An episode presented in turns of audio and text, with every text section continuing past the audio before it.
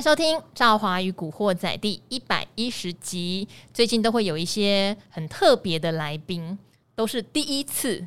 呃，应该也是第一次录 Podcast，也是第一次来上《赵华与古惑仔》这个节目哦。然后呢，他们都会有非常迷人的嗓音哈。那 那因为之前哈，很多人会敲碗，敲碗什么？因为我们比较常讲的是股票。那其实期货市场，我觉得也是一个一般呃进入股市的人可以参考的一个用工具。那很多人一听到期货嘞。就会想说风险很高，很恐怖，哦，很多人都被抬出去。No，其实呢，你要了解风险哈，你要就是要深入去了解一个工具，要不然你只会有充满了误解哈。其实期货是一个很好拿来规避风险的工具，尤其是如果你满手个股、满手多单，你幻想在存股其实是套牢，然后你觉得风险压力很大哦，有时候期货都可以来帮你哦。讲了那么多。有人可能会以为我旁边是翁世俊，但不是，是一个比翁世俊哎，趁他不在哦，就是风度翩翩哈。赵华常常跟他录影的时候，都会有观众来留言说我的眼睛在放爱心哈。他就是我们的期货分析师张林中中哥，是赵华好，然后线上的这个听众朋友大家好。好，中哥第一次录 Podcast 吗？真的第一次。那、啊、你有上过广播吗？广播常常上。哦，广播常常上。对，Podcast 也是第一次。哦，对。而且像我的 Podcast，他会乱问呐、啊。对、哦，我也很会乱打、啊。对。好，钟哥身高多少？我身高一八六。好，钟哥身高一八六哦。好，晚上一定要打开电视看一下理财达人秀。如果你不认识钟哥的话，但是钟哥没有打篮球。哎、欸，有、哦、第一个工作是在 CBA 中华职篮，可是你不是下去打吧？哦，不是下去打，嗯，对，我在学校是打排球的校队，对嘛？我就记得你说你虽然虽然身高高，可是你打排球啊，哦、是，对。那、你在直男做什么？我们在做那个行销企划部，哦，就是找 sponsor 赞助商，是，对。你念什么的？为什么要去做行销啊？我现在台北大学念气管系。哼，对。所以你第一份工作是行销企划。行销企划。哦，后来不干了，是因为觉得还是分析师比较，就是 有获利机会。后来因为直男倒了，啊，对，哦，因为直男倒了，被中哥做倒了，好。对，在两千年的时候就就倒，然后我们就换，我就换到证券业，嗯，对，才会踏入这个金融这个产业当中。嗯，那你为什么不一开始就选择证券呢？然后你又不打篮球，何必去直篮呢？哦，因为就觉得直篮很好玩呢、啊，就是好像出差啦都可以看球等等，就是年轻嘛，就大家觉得比较。还是因为有啦啦队？啦啦队也还好，我是一个比较不近女色的人、啊。对，那你是近男色吗？哦，也不太近，不太近。对对对，对不起。好，好，真的是乱问 哈。钟钟哥想说，刚刚跟他讲说要来看那个对台股跟美股的趋势，结果怎么会问这么奇怪的事？好，因为我们的听众不一定跟理财达人秀完全重叠哈，有的是专门只听我们赵华与古惑仔的。那我知道大家一定都会对一个人很熟悉，就是叫做股市张老师的幸福哥，虽然他姓林啦哈，因为他每次都来帮大家心灵鸡汤。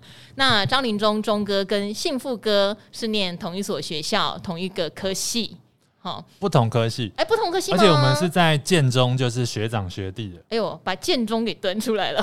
对对对对，因为大学考的比较差，所以像我爸都以为他只知道我建中毕业，但大学都不知道我是念哪一间。对，是怎样心脆心就对了，脆心整个对这个儿子可能有点心灰意冷，干嘛这样？也是念国立大学啊。嗯，好，就是所谓的中心法商嘛，中心法商，对对。哦，幸福哥不是念气管的，他他是公共行政的样子，我记得。公共行政，好，果然没有考好，没有，好，没有贬义，没有贬义哈，只是建中嘛，大家觉得是台湾的第一男子的学府嘛，对不对？然后所以可能期待都是例如上台正清交这样的盼望啦。可是中心法商也很强啊，你看现在出了两位分析师都非常的优秀哦。好，这样乱问一番，先让大家熟悉一下。张林中忠哥，因为忠哥第一是他上理财达人秀的次数相对也比较少，呃，赵华希望以后能够多多邀请他。那古惑仔又是第一次来，所以让我们的听众对你有一些熟悉跟了解。那当然，因为忠哥他对期货的观察非常的缜密哦，也很长期的在观察。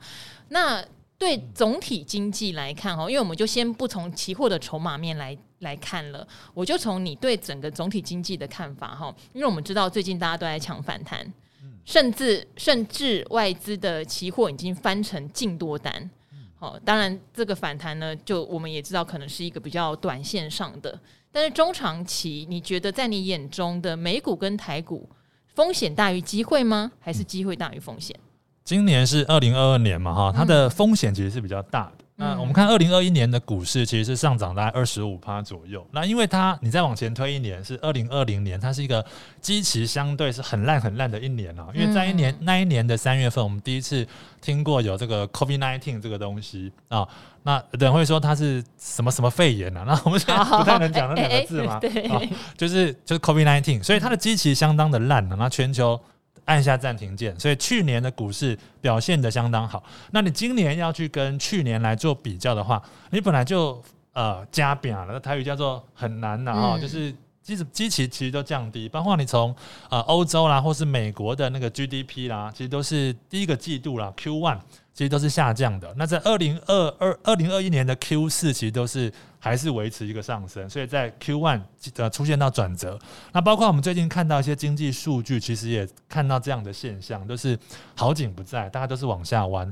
那有一个最重要，像这个 PMI，美国的 PMI 它它的最高值在二零二一年的呃六月份，就是年中的时候，那大概是在七十五以上吧。啊，一路下完，现在还没有跌到五十以下啦。不过感觉是岌岌可危。那包括像中国的 PMI，你就不会想象它太好了，因为它在四月份等于是上海，像上海整个按下暂停键的这个概念。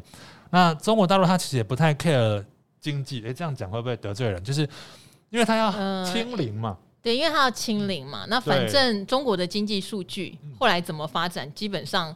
也不见得就是会如表面，他们有办法的啦。哦，对对对，没有，他们有办法的。好，所以等于世界工厂它你你出现很大的问题，那包括像美国，美国现在自己也不好嘛，通膨那么高，那大家消费就会稍微也是啊、呃、降低。像昨天晚上的这个 Target 百货就看到很重重要的现象啊，是那股价跌了相当多。所以那包括俄罗斯，俄乌战争其实也还在打。那为什么打那么久？其实大家应该也很了解，美国也在打了。美国在后面提供这个呃乌克兰这边军援或者金援，两个都有提供。对，他就要利用这一次机会把俄罗斯打倒了，那所以他也开始进行一个长期这个焦土战。那世界各国，你看中美俄罗斯这样子，那这几个大经济体一点好消息都没有，所以你说股市真的要大涨，其实很难上加难啊。例如我们看到前一次像这个台积电的法说会，那一样都创新高啊，这个业绩都相当好，但是。不涨就是不涨，也不反应。那主要还是跟这个外资他也不买单有关。然后，那当然有很多的汇率的考量啊。例如说，赵华，假设你有很多的美金，嗯，你会把钱放在台湾，还是拿回去美国？嗯，不能说。对，那 正常人都会，当然会拿回去美国，就会拿回去美国。而且他台积电如果买的是三百块、四百块的哈，是。那现在不管怎么卖，都是在提款，那等于是台积电就是他的 ATM。擦一下就有钱，擦一下就有钱，这样子。所以基本上外资在台湾今年可能很难见到大幅的买超，除非你看到美元跌到，比如说跌回什么一百以下啦，或是跌到季线之下。那目前感觉都没有。你看美元指数最近稍微往下弯了三天之后，哎，马上又涨回去了哦。那美元比较强的话，当然还是有很多避险的因素了，包括联准会持续会做一个升息啊。那讲这个我不知道会不会太深了哈。结论就是。我觉得股市今年二零二二年呢、啊，可能会跌到大概九月、十月那个地方，大概都不会太好。那第四季可能有机会可以稍微回弹。嗯，那很多华尔街的这个投资机构都预测，那二零二二年的股价如果维持不跌，其实就及格了。那维持不跌，你可以想象一下，纳斯达克今年一月的位置到底在什么地方？那现在在什么位阶？所以如果在第四季你要弹回去的话，其实不能说不可能啊，但是难度也相当大。好，应该是说，当然，二零二零年刚刚那个钟哥有提醒哦，那一年的基期当然相对比较低，我们可能不要以那一年的呃市场的营运状况来看，但是我们可以往前推哈，例如二零一九、二零一八、二零一七，可能往前推个四五年好了，你把你们手上的个个股可以拿出来做一下检视，好，例如说，不管是你买的是台积电或者红海，你们都会发现说，他们的获利在二零二一年真的是一个大喷发的状态，那就是非常态。对不对？到了二零二二年，其实它就是一个从高峰可能要往下走。当然，台积电不是啦。台积电其实到二零二五年，他们有一些很强的需求哈，或是高阶制程的开发出来，以及他们的扩厂计划，整个营收获利应该是往上走。但是大部分的电子产业，我自己接触到的，可能五成到六成都是从高峰往下走哈。那这个往下走，大家想说，那跌够了吧？也往下走够了？诶，不一定哦，不一定哦。今天我还在跟人家讨论说。某某公司啊，它可能到了，我就不讲名字，里面讲不好，不要讲名字哦。它可能一路喷到三百块钱，哈，三百块钱你就很吃惊。那当然涨到三百块都会有它的题材嘛，哦，新的规格出来啦，哈，运用普及啦，巴拉巴拉的。但是后来呢，因为大家也会去拜访公司，在产业了解，就说哦，它的投片量可能在第一季就是高峰了。之后就没有那么好了，因为应用没有像大家想的哈普及的这么快，没有拿到那么多的订单。好，股价就从三百回到两百，那所以大家就说，哎，赵华你不要去空它了啦，三百都回到两百了哈，投信也都看清楚，也都出场了，空它没意思。我说，可是你知道它当初多少钱涨上来吗？它当初常态性的股价是五十块耶，好，常态性的股价是五十块。好，我就不讲是哪一家。所以如果说他今天在一个游戏，呃，在一个所谓他的那个领域里面。他能拿到最好的可能就是三百块的价格，可是他通常一般，他过去五年、十年，他可能最好的价格就是五六十，所以才有相当，他跌到两百还有相当大的差距。好，并不是唱衰这家公司，因为它会有它自己产品面的利基。可是我们必须说，上市公司在去年创了一个历史新高的状态，在今年第一是不可能，在明年搞不好还会再下去。所以确实对整个基本面来看，压力是相对大的，只能说选择产业来进行布局啦。对，好，那讲那么多，大家想，那我就离开股市，不要听古惑仔了。好，我们还是来听一下比较中短线的看法啦。因为中短线我们也发现一些很有趣的现象，这边要来请教钟哥哦。因为我每天啊下午大概一点五十八分，我就会拿到期货筹码。然后我就会注意到，其实以外资对台湾的空单来说，最近在反弹嘛。当然今天是一个重挫哈。以前三天来说，其实它的空单都大幅减码，减着减着，其实在昨天已经变成净多单哦，在期货的部分。那如果我们单纯这样来看的话，就会觉得外资很看好啊，吼，应该现在今像今天这个跌三四百点只是个意外。如果以外资的脚步来看的话，应该会有一个还不错的中期反弹才对，但是这个东西其实钟哥觉得是有盲点的，对不对？对，那因为外资哦，他做期货其实不一定是他的方向哦，因为外资真的是老实说，他这不是吃素的了，他来进来就是要赚钱啊。他在今年以前呢、啊，曾经搞过一招，搞什么？他就是啊，买了很多反向的这个 T 五反向的 T 五零。好，T 五零反零零六三二 R，对，然后再去做多台子期哦，嗯，就这样很诡异，对不对？对啊，那看起来其实就是把它的部位变变成中性的，嗯，就完全没有方向，你涨跌都不会赔钱。哎、欸，那他是傻瓜吗？为什么要把钱搞成这样子？他就是在炒汇啊啊！所以后来金管会才说，哎、欸，你外资不能再进来买反向的哦，哦。所以你会看到外资的筹码从二零二二年的呃，就从去年十二月开始啊，就是转成净空单了。啊，以前都是留多单，而且那时候大盘也没有涨啊，但它就其实在炒汇啊，所以代表它的期货其实有很多的目的在里面然后。你单纯看它的方向，你可能要搭配均线会比较准确。例如说，当你看到它持续的偏向空方布局，而且啊跌破十天均线，诶，代表这一波真的是偏空的。嗯，那如果没有跌破十天均线，但是它的空单一直增加，那可能有其他的目的性啊。那外资你看这几天它回补很多的空单，那正常会有两个因素，一个是在做期现货的套利。那这个空中讲会比较复杂，就是 呃，因为、欸、考考你，现在大家看不到图 哦。加权指数我们叫做现货啊，那期货就叫做哎，这、欸、叫期货了哈。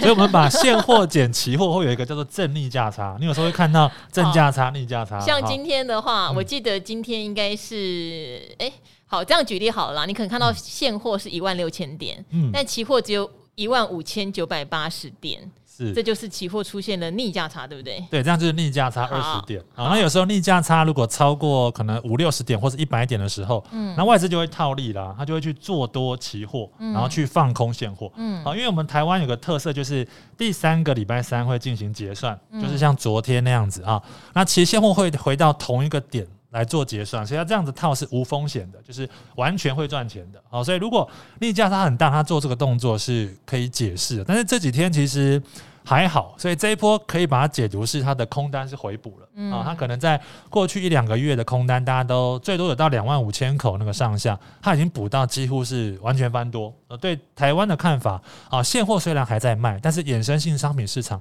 并没有这么样的大幅看空了。嗯，好，大家可能听了后想说，我都还没有做期货呢，吼，还不是很理解，所以这边我们要给钟哥一个难题了，哈，他刚刚讲在空中讲这些好像有点难，可是我们还是希望能够在在赵华与古惑仔教给一些可能这两年才进入股市的人一些期货的基本观念。我觉得其中最最最最需要的是这样。当然，第一，你刚刚已经告诉我们，以外资的期货空单来观察他们现在对整个台股的态度。虽然背后的原因很复杂，但短线来看，现在是没有那么偏空的，对不对？可能也跌了一大段了啦。对，所以大家也在一个十字路口稍微观望一下，不是说就很看好下半年。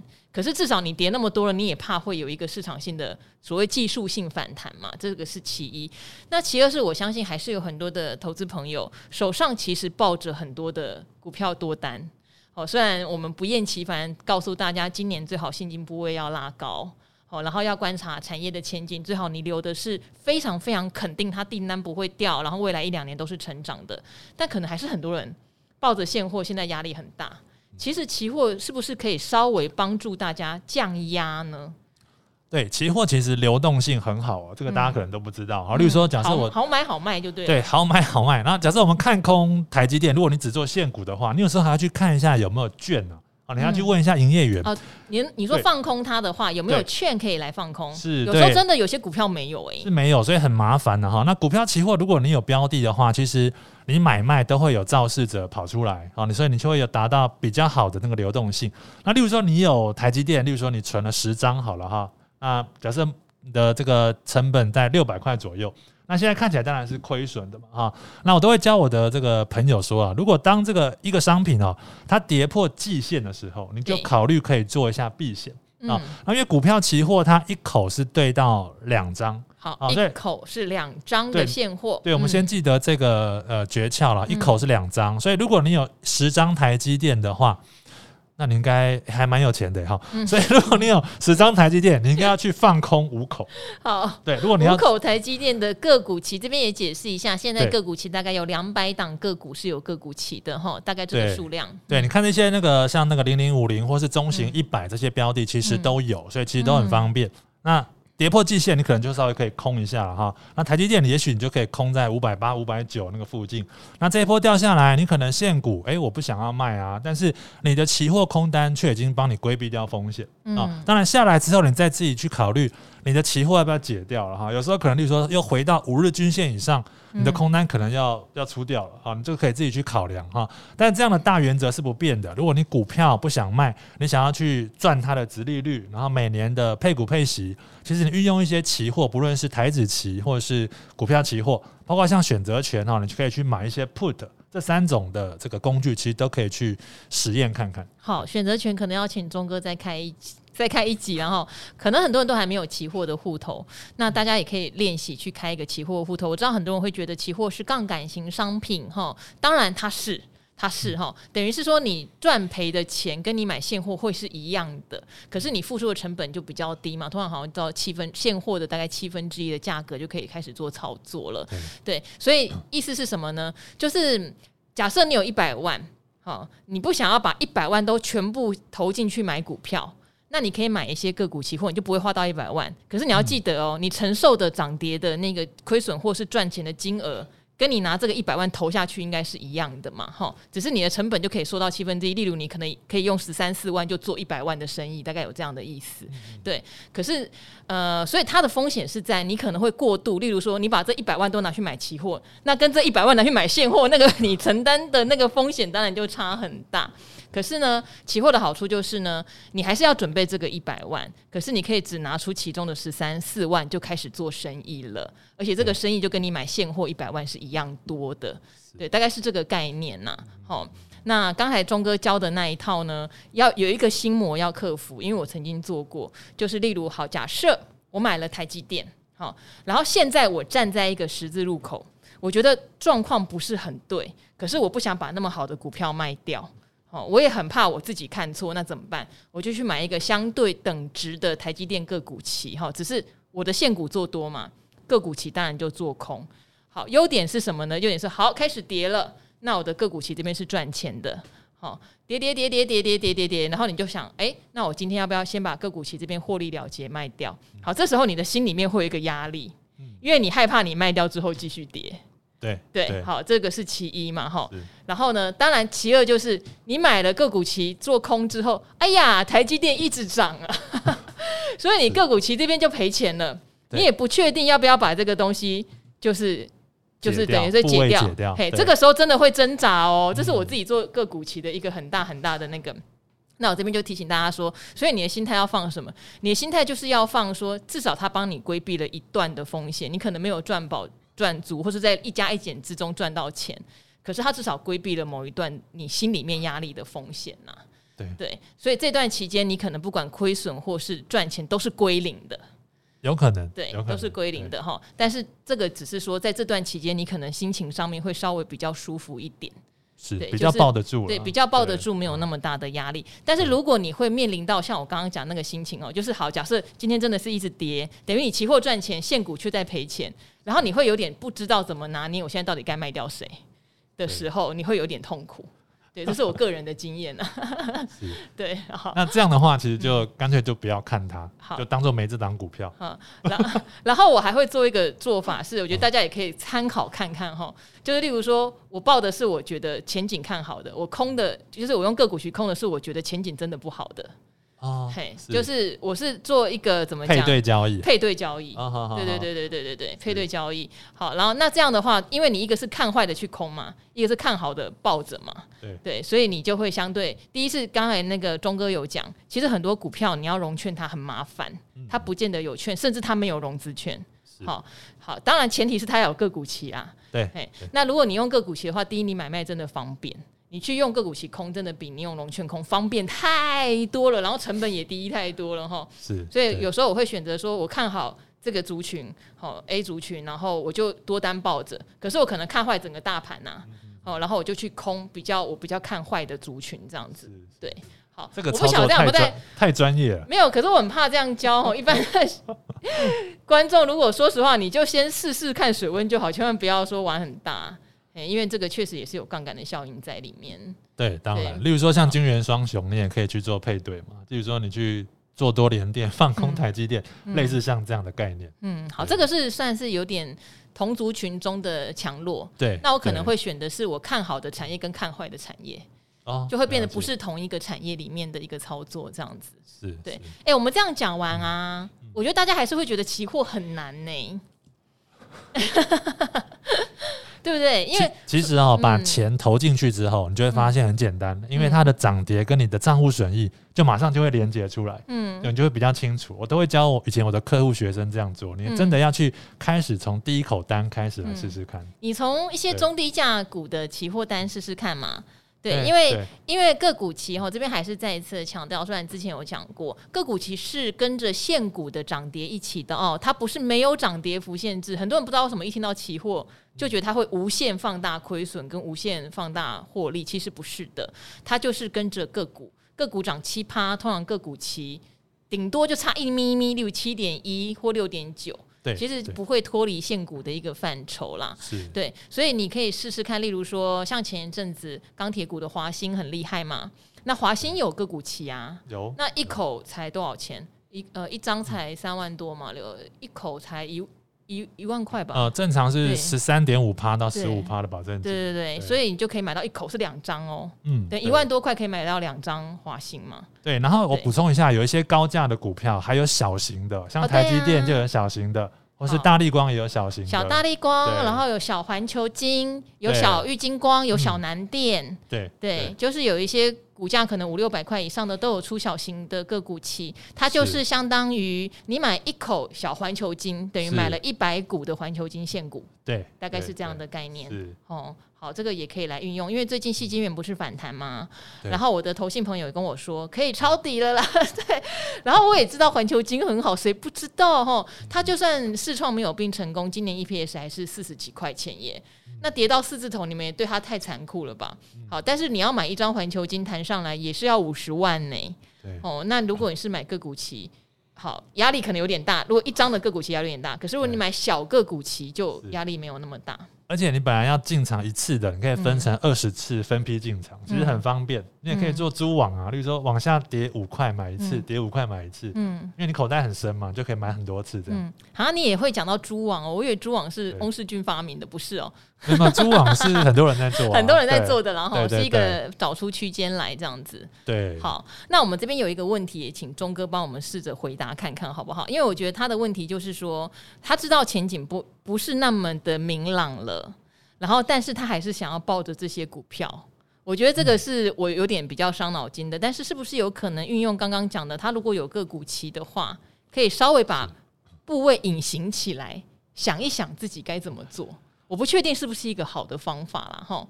好，这一位是问说哈，这个解封未启动，股价先往下哦。他说：“亲爱的赵华跟老师们好，近期股市动荡，由于今年交易频繁，导致有过多的亏损哈。交易频繁，好慢投资啊，你有没有在听我说？”好，所以呢，就开始走向看题材，中期爆股的想法。好，买了阳明，成本一三三，跟华航二十八到三十。那阳明是因为觉得运价虽然哈，我们也知道这个 SCFI 应该是已经十三还是十四周下滑了，对不对？但是你觉得还是算是在高档嘛？跟历年比起来。就觉得相对比较有支撑。那放到现在，听到了我们的马士基啊，对于 Q 三的看法是有运价大幅回档的疑虑，哈，因为终端的消费真的不理想哦，导致法人已经产生了近期抛售。好，不晓得大家会有什么看法？还是我可以把资金再往里面丢呢？这个地方，我觉得你要先自问你自己哦。第一是法人抛售，第二是全世界的第一大厂已经对第三季的看法有疑虑，你为什么会希望把钱往内丢？我觉得这个操作的心态，你可以先问一下你自己。你听到的不都是坏消息吗？然后筹码面也松动，好，这时候会让你想要往下丢的原因是什么？哈，然后再来当然是华航，因为前阵子有听到解封的空运松绑后会有庆祝行情，加上大盘修正的时候，空运是相对抗跌，就一直放到现在。但是好像今天你可能心情就有点淌血了，今天航空也是跌得蛮蛮深的哈，当然尾盘是有拉啦。你说最近法人也开始抛售哦，回头看我也是套在相对高点，想问问这些有题材但是筹码不佳的股票，到底该尊重趋势筹码还是坚定立场加码？好，阳明的部分，我觉得我我我不知道为什么，就是你觉得它还有很多利多，因为现在货柜航运听到的利空是比利多真的是多，唯一唯一的利多就是说没有错，运价跟历年比起来，毕竟还是高档，可能今年的殖利率还是非常好。全年的获利也都是还不错，可是对于展望，马士基我觉得他讲的这件事情是比较麻烦的，因为他讲的是展望的部分，展望他已经觉得比较不理想了，加上现在有很多的终端消费的需求的数据陆陆续开出来也都不理想，那货柜航运最需要就是大家大量采采购，就是一些货货品嘛，而且跟散装不一样，散装是原物料。这个就是一般我们可能会买的一些物品，这样。那这些物品的需求都下滑的话，对货柜来说，短期内我看到的是压力比题材多很多啦。这是我个人的看法。那当然，华航就比较特殊了。很多人就讲说，解封后机票会涨啊，好，机票现在一票难求啊。就算没有货运，应该在客运的部分也能赚回来啊。哈，所以确实就会有点想说，那应该逢低加码。哈，这边来请教钟哥了。要是是你以一个期货的角度。有没有可能针对这样的情况做一些建议呢？对，那这两档啊，第一个二六零九的阳明哦，它刚刚好在好像是呃两周前啊上了股票期货，嗯、哦，所以它其实有衍生性商品可以来做呃操作哈。那如果你的资金压力是比较大的话，其实你可以把它换成股票期货哦。例如说啊，假设你有十张阳明好了哈，那按照我们刚才的这个说法，你可以换五口啊，而且你可以换远月的啊，例如说。可以换到今年的十二月，或是明年的三月份的啊，那你可能就可以把多余的资金拿出来做其他的运用。那这是一个。那如果你是要做避险的话，一样也可以了哈。但是阳明应该老早就跌破季线，相当长，它已经跌破半年线了。对，它已经跌破很很久的一段时间哈。那如果有呃回弹，那下次再跌破一个重要均线的时候，其实还是可以考量去做一下避险。那假设你有十张，那也。你如果不全避，你就避个两口嘛，两口至少可以规避掉四张的啊、这个风险。那就是个个股期货这个运用。那航运我大概补充一下了哈，像你看航运股的高点是在二零二一年，那它是其实是往后反映三到六个月，所以你看，二零二二年其实航运股都赚很多钱啊。但是你刚才讲的那个，我相当认同，就是马士基它的展望是不好，那代表你股价真的是不会涨，你的高点你要再回到二零二一年的那个荣景，当然都不太容易哈。所以你分批加码，按照你的节奏，你应该要拉长啊。假设你以前是。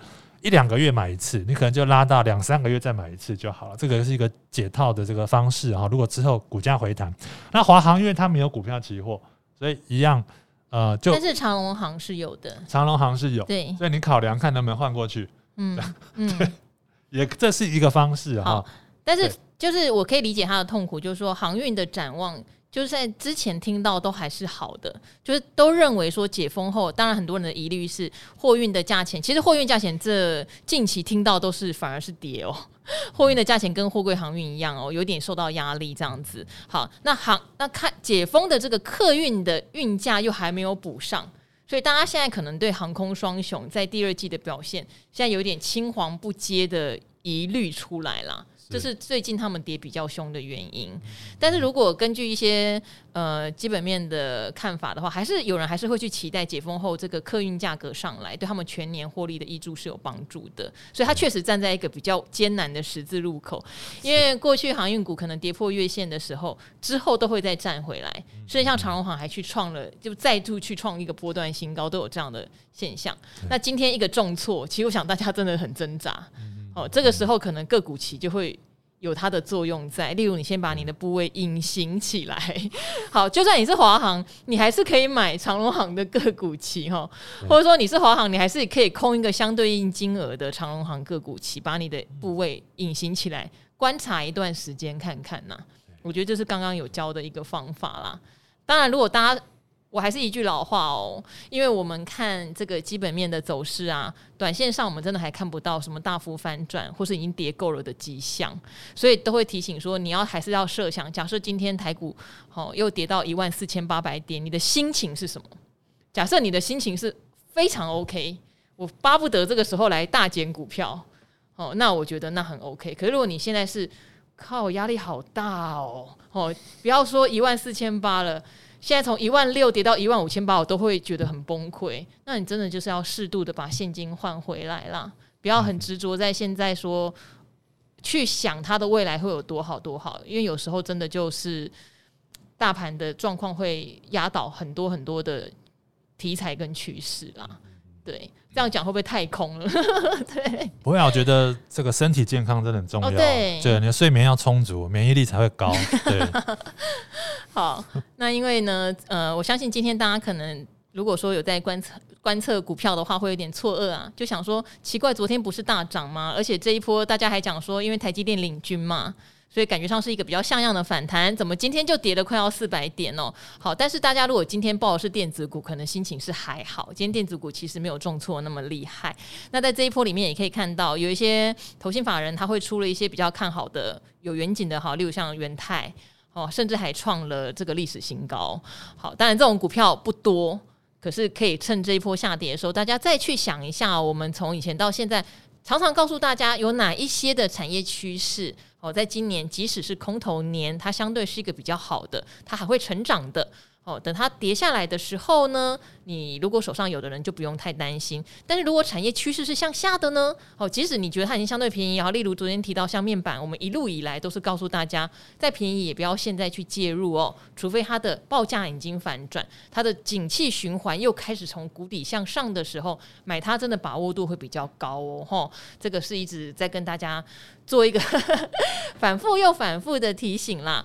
好，那因为今天钟哥来，我相信他也知道用这个空中交期货是相对有点难，没关系，我再想一想哈，帮大家设计一个系统性、系列性，从很入门开始教大家怎么来看期货。哦，如果想听的人就敲碗，然后敲碗，我们会帮大家做一个设计哦。好，那今天赵华与古惑仔跟我们的张林中钟哥就跟听众朋友们说拜拜喽，拜拜，拜拜。